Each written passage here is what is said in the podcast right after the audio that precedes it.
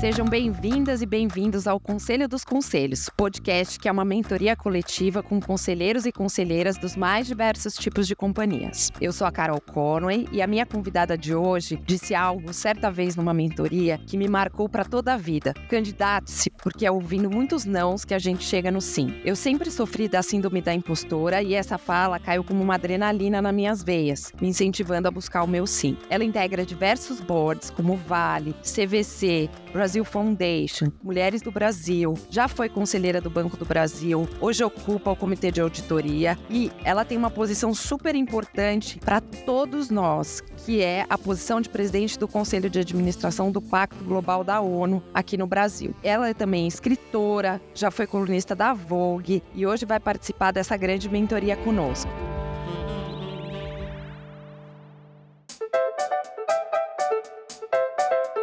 Obrigada pela presença, Rachel Maia, e seja muito, muito bem-vinda ao Conselho dos Conselhos. Olá, tudo bem a todos? Eu gostaria de fazer a minha apresentação inclusiva. Neste momento, eu sou uma pessoa de tranças até a cintura, trança dread, Estou é, usando um óculos de armação prata, sou uma negra de pele retinta, uso brincos de pressão dourado, tô com um colar de besouros, adoro colares pratas, ouro e afim, mas hoje eu tô com colar ouro e com a blusa mostarda. Tô maquiada e com um brilhozinho nos lados. Esta sou eu, Rachel Maia. É um prazer estar aqui com vocês no Conselho dos Conselhos. Sou conselheira, como a Carol muito bem disse, e compartilhar. Eu acho que essa é, uma, é um dos meus propósitos de vida. Eu acho que ser única e coletiva é a forma de transformação social.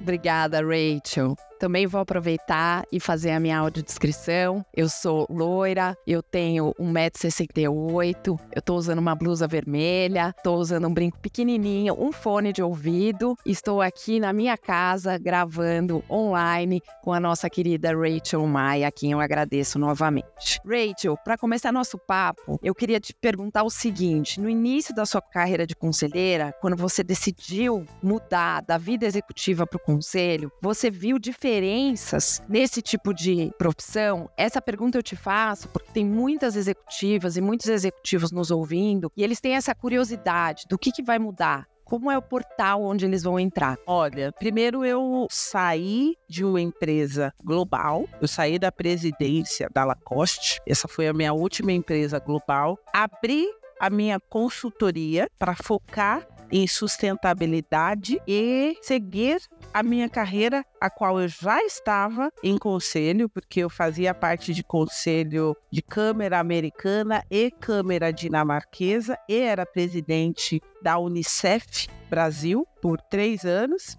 E aí eu fui chancelada pelo IBGC. Eu tive essa oportunidade de me certificar e experimentar enquanto presidente para ter a certeza que de fato era aquele caminho. E depois de quatro anos sendo conselheira, aí eu falei, hum, acho que é esse aqui o meu caminho. E aí eu decidi continuar na consultoria, focando em sustentabilidade. A minha consultoria foca, a RM Consulting foca em governança, foca em talent acquisition, em diversidade e inclusão, e letramento e aceleração, e eu foco em conselhos. Foi um desafio, em especial quando chegou setores completamente distintos num primeiro momento? Foi. Quando eu cheguei na CVC, por mais que era varejo, turismo, varejo, a maior empresa da América Latina, eu falei assim: meu Deus, como é que eu vou apoiar estrategicamente falando? E já cheguei sendo coordenadora de pessoas e sustentabilidade no CA, mas decantou depois de um, dois, três meses e passou aquele susto e eu continuei colocando em prática toda a forma estratégica que eu aprendi ao longo da minha história. E aprendi também que a humildade seria um fator preponderante para que eu pudesse apoiar a transformação também do conselho existente. Porque o que eu percebi, a governança do conselho estava mudando. Então eu estava fazendo parte de um conselho em transformação. Então foi fantástico estar fazendo parte de um conselho em transformação. É isso que eu estou fazendo parte. Então, para mim foi disruptivo e ao mesmo tempo fantástico. Então, sim, eu me choquei, eu me assustei, eu tive medo, mas o medo me garantiu muita humildade e muita certeza que a, a, jornada é um eterno aprendizado, mas a maturidade que eu adquiri ao longo da minha jornada apoiava essa transformação, incluso da governança deste novo conceito. Nossa, tanta coisa na sua fala, Rachel. E eu queria destacar a questão da humildade, porque a gente conversa muito sobre isso aqui, sobre como lidar muitas vezes com, com egos, né? Porque o, o conselho ele é o topo da carreira pós o topo, é o topo do topo. Então, a pessoa, naturalmente, por ter passado por essa jornada, acha que já entendeu tudo e que tá lá porque é a melhor ou melhor, mas é o contrário, né? Hoje o conselho, ele precisa não só dessa transformação, como também de humildade, porque você está chegando em um mercado, em outro mercado, e a gente está realmente precisando desse coletivo, e o conselho é um coletivo, né? Então, ele já pressupõe uhum. toda essa humildade. O conselho é o colegiado máximo de uma empresa empresa, mas ao mesmo tempo é um coletivo de mentes completamente distintas uma das outras. Como fazer a governança, porque no final do dia é uma governança que desemboque no melhor para aquela empresa, porque nós temos setores completamente distintos, privado, público, de famílias, né? Nós temos economia mista e mesmo assim mentes completamente distintas que tiveram trajetórias completamente distintas uma das outras, mas que têm que comungar para o bem maior daquela estratégia. Aquele coletivo no final do dia, com todas as suas argumentações e divergências, tem que sair daquela sala ampliando a expectativa de vida da empresa, do bem comum da empresa, do como será ampliado a vida próspera daquela empresa. Rachel, você está me dando uma ideia. Eu acho que junto com o onboarding das pessoas no conselho, junto com aquela papelada, tem que vir uma sandália. Uma sandália da humildade, viu? Porque é realmente isso. A gente precisa estar tá disposto a aprender e, e, já devia vir um parzinho de sandálias ali. É, é isso mesmo. O que, que você acha que foi decisivo, além da tua posição de CEO, para você chegar nesse posto tão relevante no mundo dos conselhos? Que foi decisivo na minha vida de CEO para eu chegar no mundo de conselho? Primeiro, formação foi muito importante, experiência foi muito importante, networking foi muito importante, a inovação, sem sombra de dúvida, e ter um foco. Que é bom em tudo, não é bom em nada. Eu sou presidente do Pacto Global, eu estou como presidente do Pacto Global da ONU, que sem sombra de dúvidas, sustentabilidade para mim, que vai muito além, que vai muito além só de diversidade e inclusão e governança, esses são meus focos. Simples assim. O ESG, para mim, ele é muito mais amplo do que você falar só do ambiental, climático, social, sobre uma equação econômica. Falar sobre sustentabilidade é falar sobre direitos humanos. Falar sobre climático é falar sobre direitos humanos. Falar sobre economia é falar sobre direitos humanos mas é uma jornada de transformação. Então, sem sombra de dúvida, o S e o G é minha fortaleza. E eu foquei nisso. É foco. E não adianta, eu vou repetir.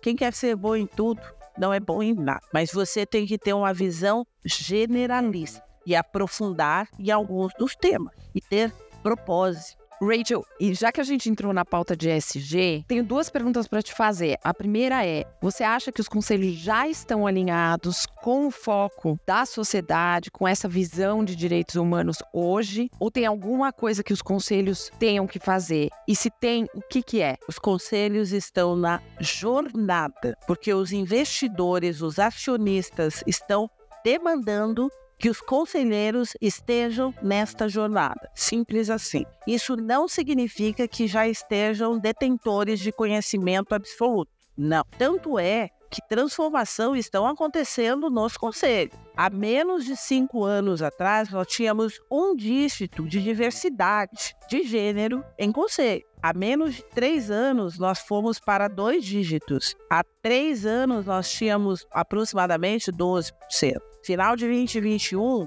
14%. E final de 2022, final do ano passado, nós fechamos próximo a 22%.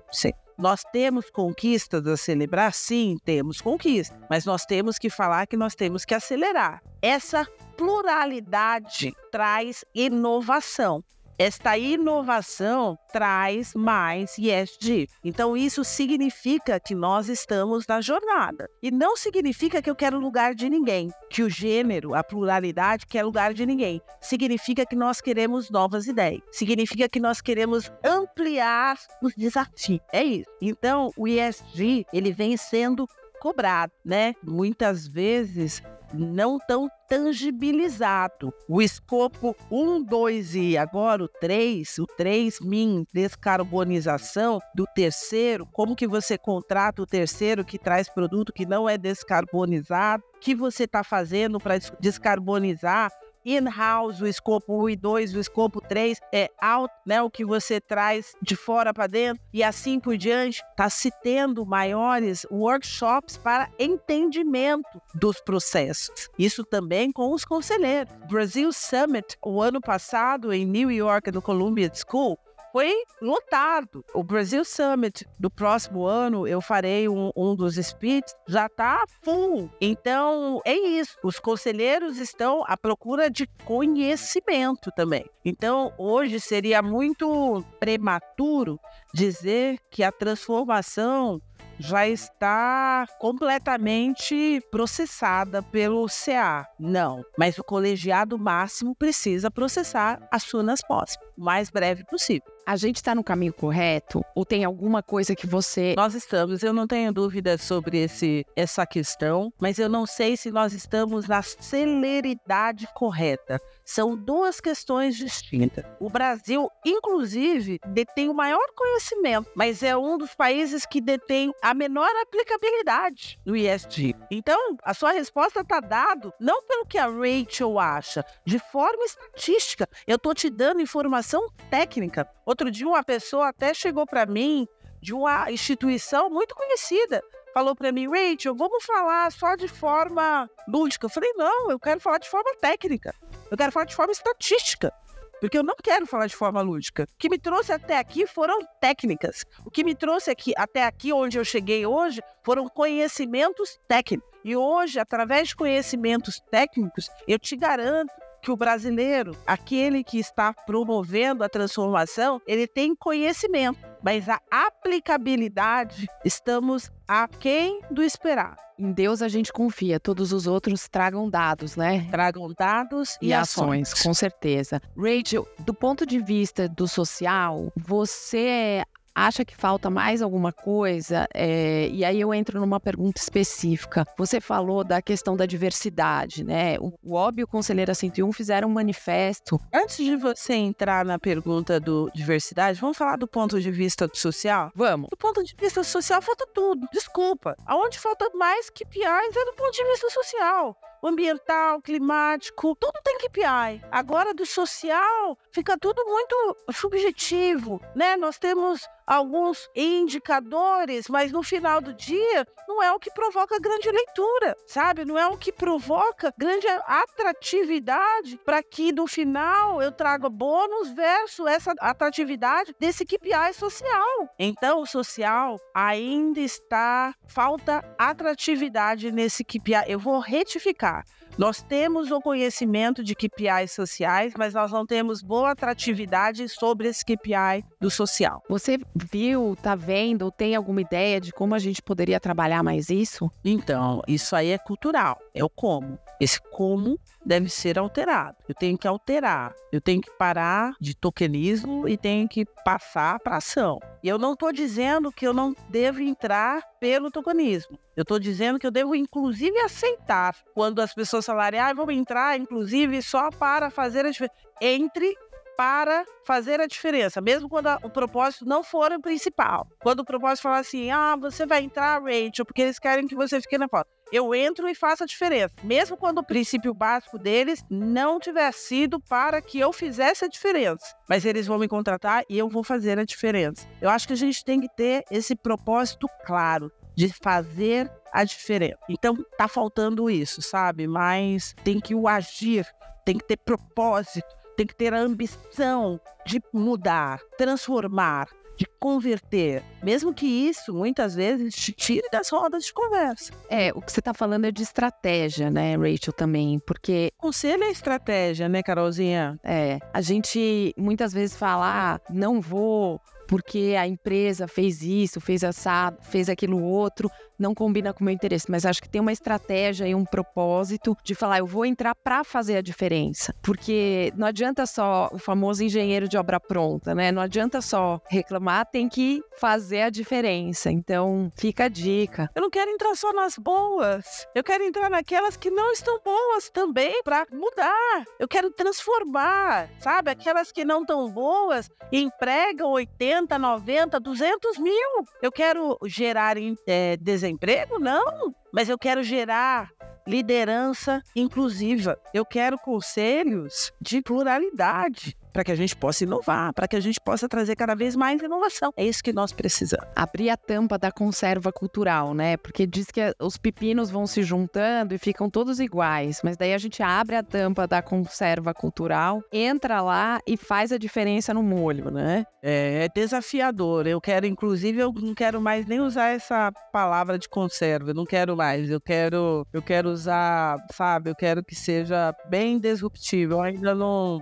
não cheguei lá como será, mas eu acho que nós estamos nessa jornada. É isso que eu posso garantir. Eu não quero ser só 12 homens e um segredo, eu quero muito mais. Eu não quero ser a única de conselhos, porque hoje eu não quero ser a única de mesas. Porque eu cheguei lá e por ter sido a única em jornadas de empresas globais, eu sei que ainda sou esta, mas mentorando, aconselhando, trazendo outras para este processo, eu sei que eu tenho apoiado muitas mulheres, mas eu quero muito mais. Por isso que eu sigo na jornada. E é uma excelente mentora, faz um trabalho muito legal lá no PEDEC também. Eu me lembro do dia que eu cheguei lá, antes da aula começar, a Rachel já tinha levado todas as as pedequianas do Conselheira 101, tava com um sorriso enorme, estendendo os braços, inclusive para mim que tava lá, Rachel. Ela falou: pode me ligar, me manda o currículo para todas. É, a gente tava até aqui falando, né, dos seus braços grandes, Rachel. Maravilha, maravilha, bom demais. Por isso que a gente tá aqui nesse momento, né, fazendo esse podcast para levar a certeza que é possível, mas que muitas portas, aliás, que nós muitas vezes não vamos conseguir nem chegar na porta para bater, porque o caminho às vezes vai ser tão escuro, tão estreito, mas tem que insistir, tem que insistir, porque não pode ficar os mesmos. Aí achar o, o percurso aí é, é por coletivo.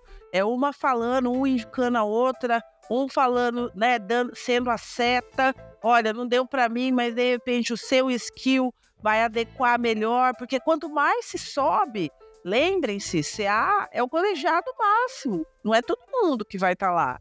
Ter essa, né, essa consciência, é o ar mais rarefeito. Então, de repente, eu vou respirar melhor ali do que você. E ter essa humildade de reconhecer isso, onde de repente os seus skills, Carol, serão melhores do que o meu, mas bem reconhecidos e assim por diante.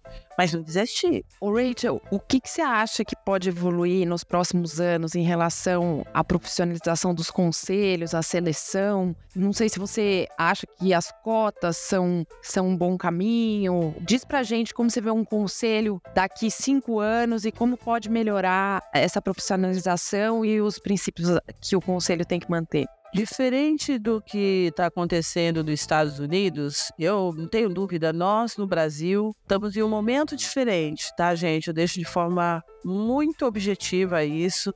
Nós precisamos, nós estamos num processo, cota é um processo transitório. Não estou dizendo que é para sempre, mas é um processo transitório. Nós ainda precisamos. Nós estamos num momento diferente. Então, não significa que quem foi lá e aceitou e recebeu por cota, significa que é menos qualificado que o outro que não entrou por cota. Pelo contrário. Mas nós precisamos definir algumas cadeiras para que outros entrem, diferente dos meus, dos seus que sejam iguais a você. Eu não quero só os iguais a você, eu quero os outros. Mas muitas vezes os outros foram culturalmente bombardeados e fizeram com que eles acreditassem que aquele lugar não era para ele. Nós temos que incentivá-lo. E para isso eu tenho que falar, ó, existe um lugar para você. Então, sim, eu acredito nesse processo transitório. Nós precisamos de. Isso eu posso falar, em, eu falo em alto bom tom para todos. Mas eu demorei um tempo também para entender o que, que era cotas e o que era um processo de transição. E para que a gente possa fazer isso acontecer, a sorte significa, eu, eu vejo sorte com sinal de igual, e aí o outro lado desse sinal de igual tem step. Tem step 1, educação, tem step 2, aprimoramento, step 3, maturidade, step 4, humildade, step 5, mentoria, com inovação e assim por diante. Porque não adianta nada eu gerar oportunidade e você não se preparar. Que é isso. Não adianta eu gerar também um processo de cotas e você não ir lá aproveitar todas as oportunidades que estão sendo geradas. Então é uma combinação de fatores. Como que você está se preparando? Quais são as oportunidades, micro oportunidades que você está coletando para quando chegar a grande oportunidade, você está em um momento de aproveitá-la. Isso é uma governança da vida para crescer. Faça sua microgovernança para que você possa entender a grande oportunidade. Este é o processo, essa é a roda né, dos valores. Este é o risco, é a escolha e a, né, a renúncia. Neste momento, eu resolvi fazer um novo mestrado sobre sustentabilidade. Isso significa que eu vou viajar menos. Isso significa que eu vou ter que fazer algumas coisas que eu gosto caramba menos faz parte do processo, porque eu sei que o mundo está mudando, que o meu conhecimento dos meus quatro MBAs em Harvard, Georgetown, FGV e USP e afins não vão servir para mim para me levar para o next step, aonde eu quero, para o próximo step. Lembra, sorte é igual a alguns, step, alguns degraus. Eu tenho que fazer algumas renúncias. Então, eu vou poder viajar tanto, eu vou poder fazer algumas coisas esses dois próximos anos. É assim que eu vou conquistar ou seja, é assim que eu vou garantir que a oportunidade, quando surgir para mim, eu vou agarrar. Essas são as características de uma vida que eu aplico uma governança para que eu possa entender como ser um conselheiro, uma conselheira. Este é o processo. Que às vezes as pessoas só acreditam na sorte, uma sorte vazia. Não existe isso. Com certeza, você está você tá dando várias dicas aqui. Que bom que estão gravados os, os degraus para a gente poder acompanhar e, e ouvir sempre. E é isso. É, mesmo que você tenha uma porta de entrada, é só a porta. O que você vai fazer lá dentro importa, rimando, né? Então você tem que ter o foco, como a Rachel falou. Mas, Rachel, eu vou te fazer uma pergunta que algumas vezes, assim, eu li um trecho, se eu não me engano, de uma amiga sua chamada Lu, não me lembro o sobrenome, mas ela fala: aqui quem aprende com a negra é a loirinha. Então, assim, eu tô num, num lugar também de, de, privilégio do fato de muitas vezes ficar me perguntando quais são os do's and don'ts quando eu quero defender a diversidade racial. Você pode dar alguma dica pra gente aqui? Eu vou trazer como exemplo, tá? Eu não quero só falar de diversidade. Eu quero falar de auditoria. Eu quero falar de governança. Eu quero falar de sustentabilidade. Eu quero falar de ambiental. Eu posso entrar e sair sem falar de diversidade. Eu quero mentorar, eu incluso fiz isso e continuo fazendo. Negras. Eu quero falar com essas negras advogadas sobre questões da área e como elas podem explorar muito mais né, como que elas podem fazer a governança dentro do processo e ser muito mais altivas e excelentes executivas, não na especificidade da área que elas detêm, detêm muito mais conhecimento que eu, mas fazer uma governança próspera para serem executivas prósperas, fazendo essa mentoria que eu conheço e sei muito bem. Preciso só estar focada em diversidade e inclusão, mas eu posso só falar com os meus. Eu quero empoderar os meus.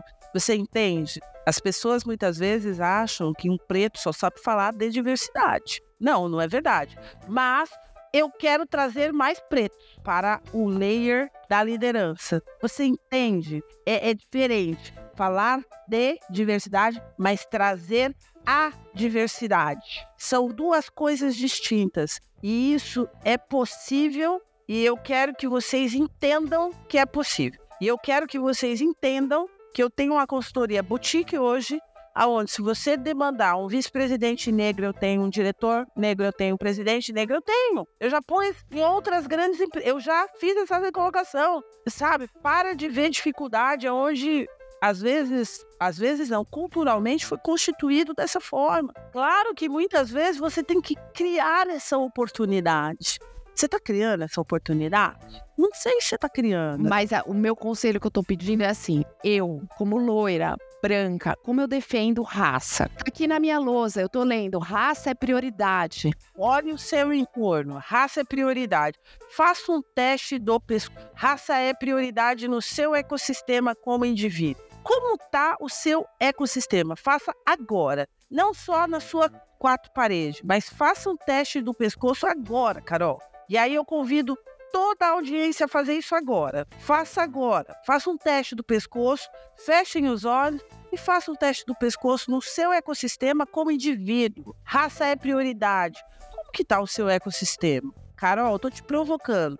Você, como que tá? Ruim. Como que tá, Carol? Vamos falar assim, ó. Ah, eu não sou racista, eu quero, eu quero um mundo mais equânime. Oi? O que você tá fazendo? Ah, mas eu sou só. Mas comece por você. Faça você. Para de querer cobrar do próximo. Raça é prioridade, faça você o teu trabalho. Eu fico emocionada quando eu falo isso, porque é, é prioridade, mas é prioridade para o outro. É raça é tua prioridade. Carol, raça é tua prioridade. Eu quero ver na tua vida essa como prioridade. Ah, mas Rachel, eu tenho uma amiga e se sabe que é negra. Oi? Prioridade é essa, meu Deus do céu? Raça é prioridade no universo corporativo, que a gente está falando nesse momento agora. A gente está falando do colegiado máximo do corporativismo. Ah, tá bom. Então vamos construir? Coloca na liderança. Um. Ah, tá bom. Então vamos construir. Para não ser expulso do processo, coloca ali, ó, faz um trainee, coloca gerente, põe diretoria, vice-presidente e assim por diante. Ah, isso eu tô fazendo. Isso eu tô bem. Isso eu bem, Rachel. Carol, então, você tem um case para contar. Tem. É isso que nós precisamos. Caso contrário, raça é prioridade pro próximo. Eu vou trazer, eu quero que vocês saibam. Você me mande pro WhatsApp. Eu vou colocar na minha coluna do Globo, raça é prioridade, o case da Carol. Gente, eu quero que todos vejam. Daqui a 15 dias, no coluna do Globo, o case da Carol vai estar na minha coluna. Carol, você me manda seu case. Adri, tá gravado aqui. Comprometido. Boa. Não, o que, que é isso? Eu acho que a gente tem que ter commitment, ambição, propósito de, de mudar. Se raça é prioridade, poxa vida, o ano que vem eu vou ter que fazer. É agora! Putz, mas como que eu vou fazer isso? Ó, aí, sabe aquele negócio? Puta, velho, eu me, me, me comprometi. É isso. Põe a mão na cabeça e fala, deu ruim me comprometi. Mas é assim que as mudanças, grandes mudanças acontecem. Se a gente fica muito tempo planejando, a coisa passa. Meu Deus, não dá tempo mais de passar, gente. Uruguai, Montevidéu. Deixa eu dar um exemplo para vocês. Montevidéu tem metade da população, metade da população do Uruguai. Sabe que água? Eles têm 1,8% de água no reservatório deles. Sabe que água que eles estão tomando? Água dessalinizada do mar. 1,8 no reservatório de água deles. Metade da população é um algo diferente também, né? Metade da população do Uruguai vive em Montevidéu, na capital. Um, o reservatório de água potável está em 1,8. Google, procurem essa informação. Não dá para esperar. Façam agora. Rachel, uma coisa bem importante aqui para nossa mentoria coletiva, que é o seguinte: a seriedade ainda é um atributo muito forte nos conselhos. Mas a gente vê exemplos, por exemplo, um exemplo que me pega muito, que me, inspirou demais, foi a Serena Williams, né? Que leva a diversão para o trabalho e faz disso uma excelência. Existe o risco das pessoas, quando a gente entra no conselho, é, sendo principalmente diferente daquela conserva não nos levarem a sério, porque nós somos assim mais irreverentes ou nos divertimos com o que estamos fazendo? Existe, existe, existe o risco de não nos levarem a sério, existe o risco incluso de repetirem a tua ideia e serem ovacionados. Você falar, ninguém prestar atenção e a pessoa ao lado falar e ser ovacionado. Mas isso não pode te definir. A pessoa ao lado não pode te definir no conselho. Você deve achar forma de ser ouvida. Você deve achar aliados. Eu acho que essa é a primeira primeira super dica. Você deve achar aliados e você é, você não pode desistir, porque você está no lugar da estratégia máxima. Você está no lugar aonde a sua ideia e lembra, você pode ser generalista, mas aonde você é bom, você tem que ser ouvido. Aí a ideia passa, todo mundo vai, vai, vai, vai, vai. Aí quando chegar um momento oportuno, você sentiu que está lá na oportunidade, você fala de novo. Então você deve ser muitas vezes prolixo, mas inovador. Lembra que eu falei lá no início? O conselho é, administrativo ele está em uma fase de transformação. Muitas vezes o tradicional vai tentar manter os mesmos modos operantes. E aí você tem que tentar pela inovação. E isso vai causar algumas rupturas. E muitas vezes você não vai ser nem bem quisto, mas faz parte do processo de transformação. E aí você vai ter que ser, às vezes, repetitivo. Rachel, infelizmente a nossa conversa está perto do fim, mas eu não quero te deixar sair antes de pegar dicas incríveis contigo no nosso quadro aqui Te Dou um Conselho, que é quando nossos convidados e convidadas dão dica de livro, podcast, filme, evento, vale tudo. Então, Rachel, conta pra gente quais são as suas indicações para audiência. Ah, eu vou indicar o meu livro, sem sombra de dúvida, Meu Caminho é, até a cadeira número um. Eu acho que é um livro humilde, ao mesmo tempo traz uma clareza sobre a trajetória e hoje porque eu estou sentada na cadeira de um conselho. Acho que é importante isso. Eu vou deixar aqui acesso à minha pessoa. Eu sou uma pessoa acessível, eu sou uma pessoa que gosto de dialogar com a minha rede. Então, quem quiser falar comigo pela internet, pelas web pages, tanto pelo Instagram quanto pelo LinkedIn, é Rachel ou Maia, Rachel ou Maia, tudo junto. Então, eu demoro um pouquinho para responder, porque eu tenho mais de 200 mil seguidores no LinkedIn, então é muita gente, mas eu respondo. Então, por favor, e no Instagram também, eu tenho bastante seguidores por lá, mas eu acho que é importante, eu acho que é essa interação e eu aprendo muito. E eu ainda sou colunista, você falou que eu fui colunista, então eu sou colunista tanto da Vogue quanto do jornal o Globo. E aí eu pego muitas ideias desses bate-papo que eu tenho com os meus internautas, tanto do, do, Instagram quanto do LinkedIn. Então eu tenho colunas quinzenais, tanto na Vogue Negócios quanto no Globo. Então as pessoas que me mandam ideias, normalmente eu faço os wrap-up e coloco lá nas minhas colunas, que eu acho que é bem bacana. E é isso. E aí eu tenho a RM Consulting, que eu acho que é importante. É uma consultoria focada em sustentabilidade, é uma consultoria boutique, aonde nós falamos sobre recrutamento focado em diversidade, em pluralidade, em alta gestão. Eu acho que é importante dizer que sim, é possível. Nós fazemos aqui governança, nós temos as top 500 companies e as pequenas, algumas empresas pequenas, que fazem revisões de políticas de sustentabilidade, de diversidade, de governança, estruturação de comitê de sustentabilidade, de secretaria de governança. Nós fazemos aqui, nós temos um, um time bacana, estruturado para fazer toda essa parte de revisão de política, montagem de política e assim por diante, e um time de educação corporativa, que faz toda essa parte de aceleração. Ou seja, nós trabalhamos de forma muito simples, mas muito bem estruturada e com inovação. E por último, mas não menos importante, eu comecei tudo isso através do Instituto Capacita-me. E hoje, Carolzinha, nós já temos a ONCIP e eu procuro empresas né, que queiram tirar parte do seu imposto e colocar aí no Instituto. O Instituto tem mais de sete anos e aí nós fazemos um trabalho de capacitação e empregabilidade.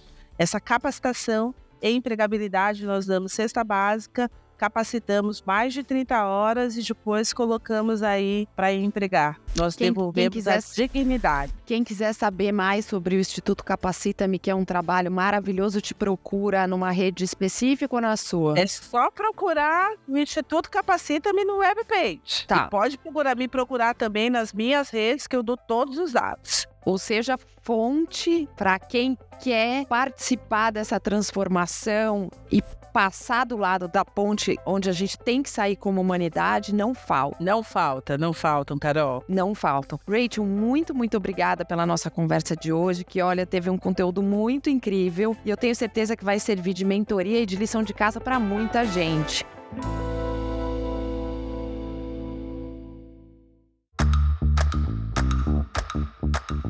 Muito obrigada também para você que acompanhou mais esse episódio do Conselho dos Conselhos. Não deixe de nos seguir nas redes. Os links estão nas descrições desse programa no seu tocador preferido e mais importante, fale com a gente. Mande suas dúvidas, dicas e comentários que eu prometo ler aqui. Esse programa é feito para vocês e com vocês, e por isso sua participação é essencial. O Conselho dos Conselhos é apresentado por mim, Carol Conway, e tem produção executiva do Bruno Della Vega, edição do Lucas D'Ameto e roteiro do Júlio César Soares. Fica de olho que eu vou voltar com mais mentorias coletivas sobre os conselhos de administração. A gente se vê no próximo episódio. Beijo, pessoal!